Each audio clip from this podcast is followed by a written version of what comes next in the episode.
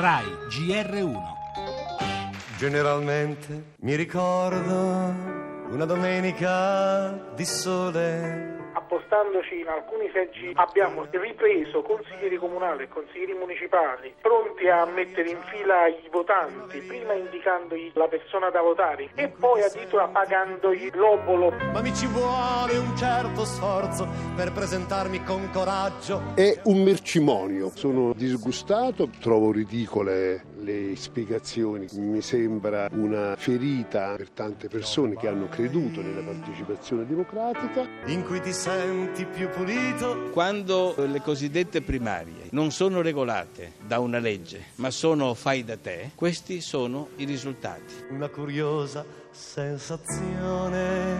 Se fossi un elettore del Partito Democratico chiederei indietro i due euro che hanno dato per andare a votare e soprattutto denuncerei il mio partito per la presa in giro. Li vedo tutti più educati, sembrano anche un po' più buoni. Solo chi non fa le primarie come Grillo e sceglie in altro modo non particolarmente trasparente non corre rischi. Sono state segnalate delle presunte irregolarità, le stiamo verificando, però questo non inficia il valore delle primarie. Quando ci sono le elezioni. Una curiosa Primarie al veleno, primarie sulle quali ora a Napoli c'è persino un fascicolo aperto in procura. Il caso nasce dall'iniziativa del giornalista Ciro Pellegrino che, lo abbiamo sentito, ha filmato quelle che definisce irregolarità e così si è innescata una polemica che coinvolge un po' tutti.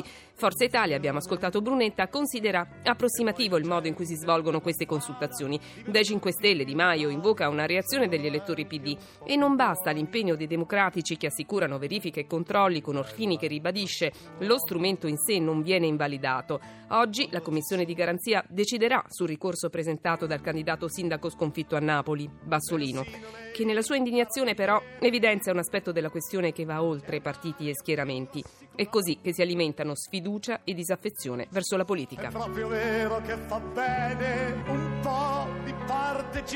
Le altre notizie, vertice Renzi-Hollanda a Venezia, punti di convergenza su un intervento in Libia per blocca- bloccare l'ISIS. Intanto sarebbe già pronto un piano del Pentagono per colpire 40 obiettivi jihadisti. Ancora dalla Libia slitta nuovamente il rientro delle salme di Failla e Piano. Il loro arrivo da Tripoli era atteso ieri sera, ma resta al momento tutto bloccato. Torneremo anche sull'omicidio Regeni, nuove rivelazioni sui depistaggi dell'inchiesta da parte dell'Egitto. Economia, Bruxelles richiama l'Italia sul debito ma per il momento senza sanzioni. Carceri, migliora secondo il Consiglio d'Europa la situazione negli istituti di pena italiani.